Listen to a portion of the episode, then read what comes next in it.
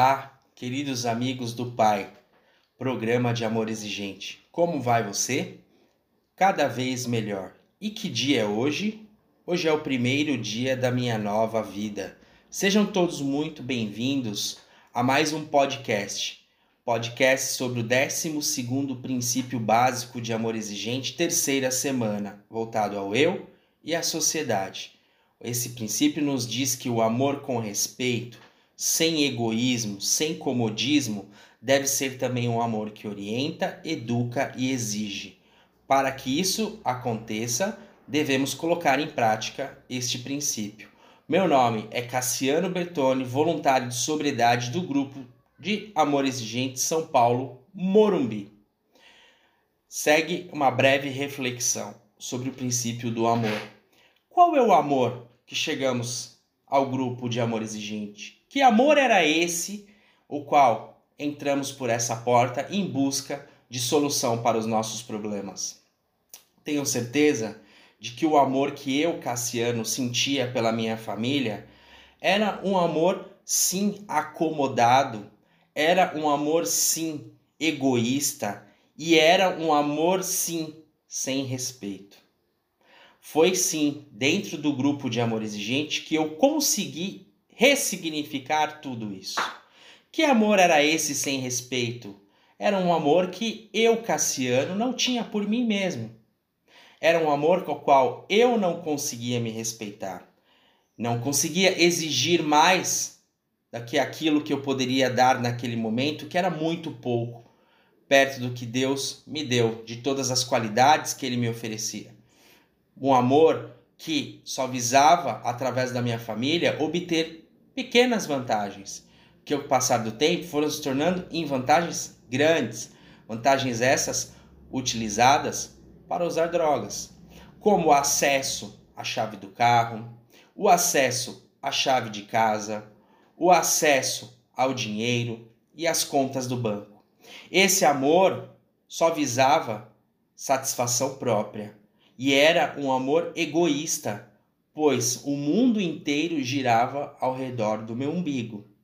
Era um amor cômodo, onde eu não me preocupava sequer saber se o outro que ali residia, minha mãe, meus irmãos, minha família em si, estavam bem.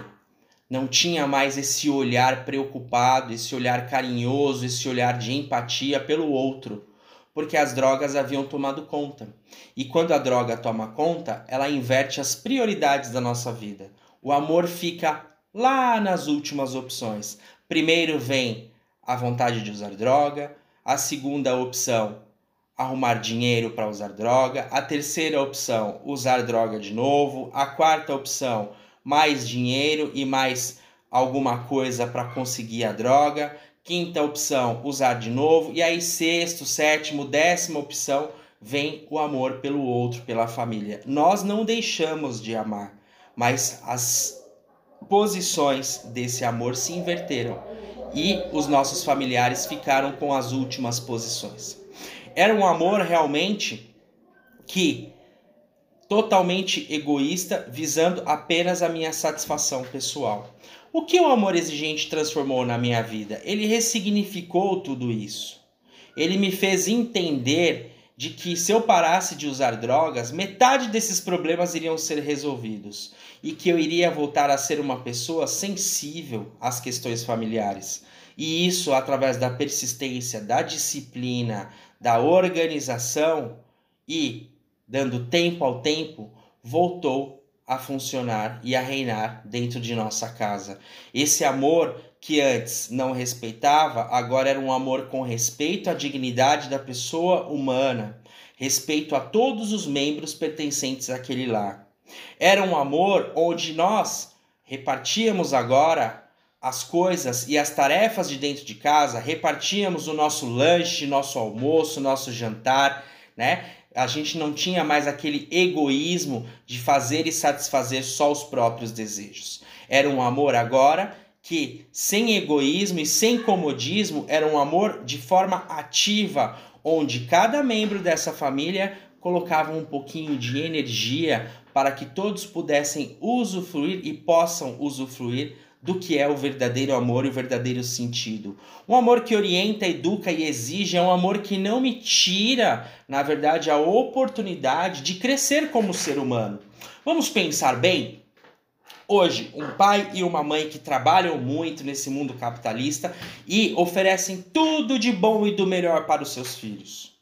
Eles são pais que, infelizmente, não exigem, eles podem oferecer tudo o que tem de bom e o que o dinheiro pode comprar, mas eles não estão próximos para educar, eles não estão próximos para exigir e eles não são próximos o suficiente para orientar, pois suprem todas as necessidades achando que as compras vão resolver. E as compras não resolvem estas questões familiares de hoje em dia.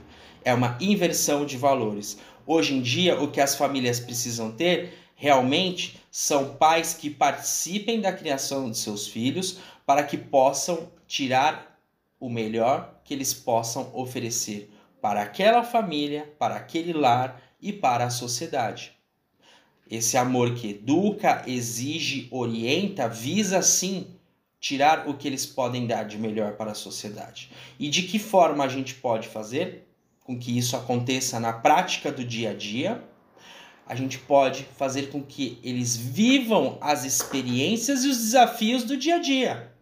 Se alguém vai varrer o chão, um filho, por exemplo, e a mãe acha que ele não sabe e varre o chão por ele, deixa que a mãe varre, dá a vassoura aqui e faz isso por ele, ela tira a oportunidade de aprendizado daquela pessoa.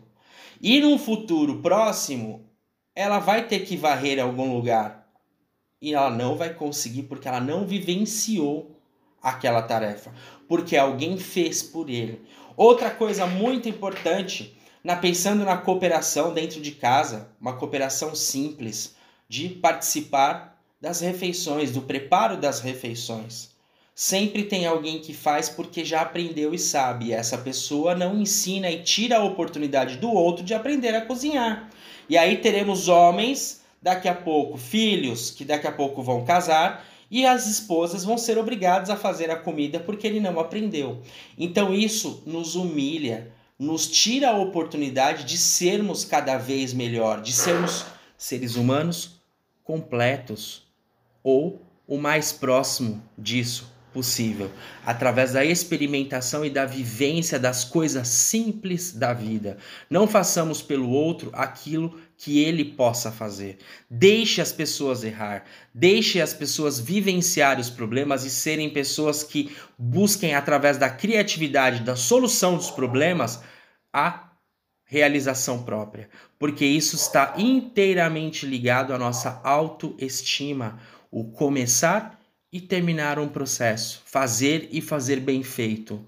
Como vou conseguir fazer algo bem feito se alguém sempre o faz por mim?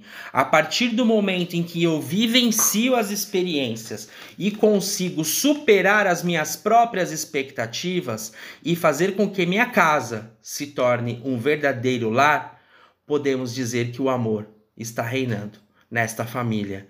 Podemos dizer que a partir desse momento eu consigo me tornar uma pessoa melhor, não só mais dentro do meu lar, mas sim para a sociedade onde eu vivo. Eu consigo derramar e transbordar tudo o que eu tenho de bom que eu construí dentro do meu lar para a sociedade onde eu vivo. E sendo assim, conseguimos amar ao próximo, assim como a nós mesmos.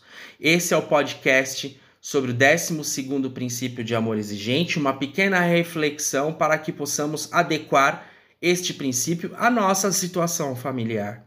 De que forma você ama, de que forma você ama o outro, de que forma você ama a si mesmo. Isso é muito importante, esta reflexão. Vamos agora agradecer por esta oportunidade, agradecer aos grupos de Amor Exigente por todo o Brasil e quero mandar um beijo e um abraço a todos vocês e sigamos em busca de estar cada vez melhor. Aproveitando a oportunidade para desejar um feliz Natal e um próspero Ano Novo a todas as famílias do Pai. Programa de Amor Exigente. Um beijo no coração de todos vocês. Gratidão.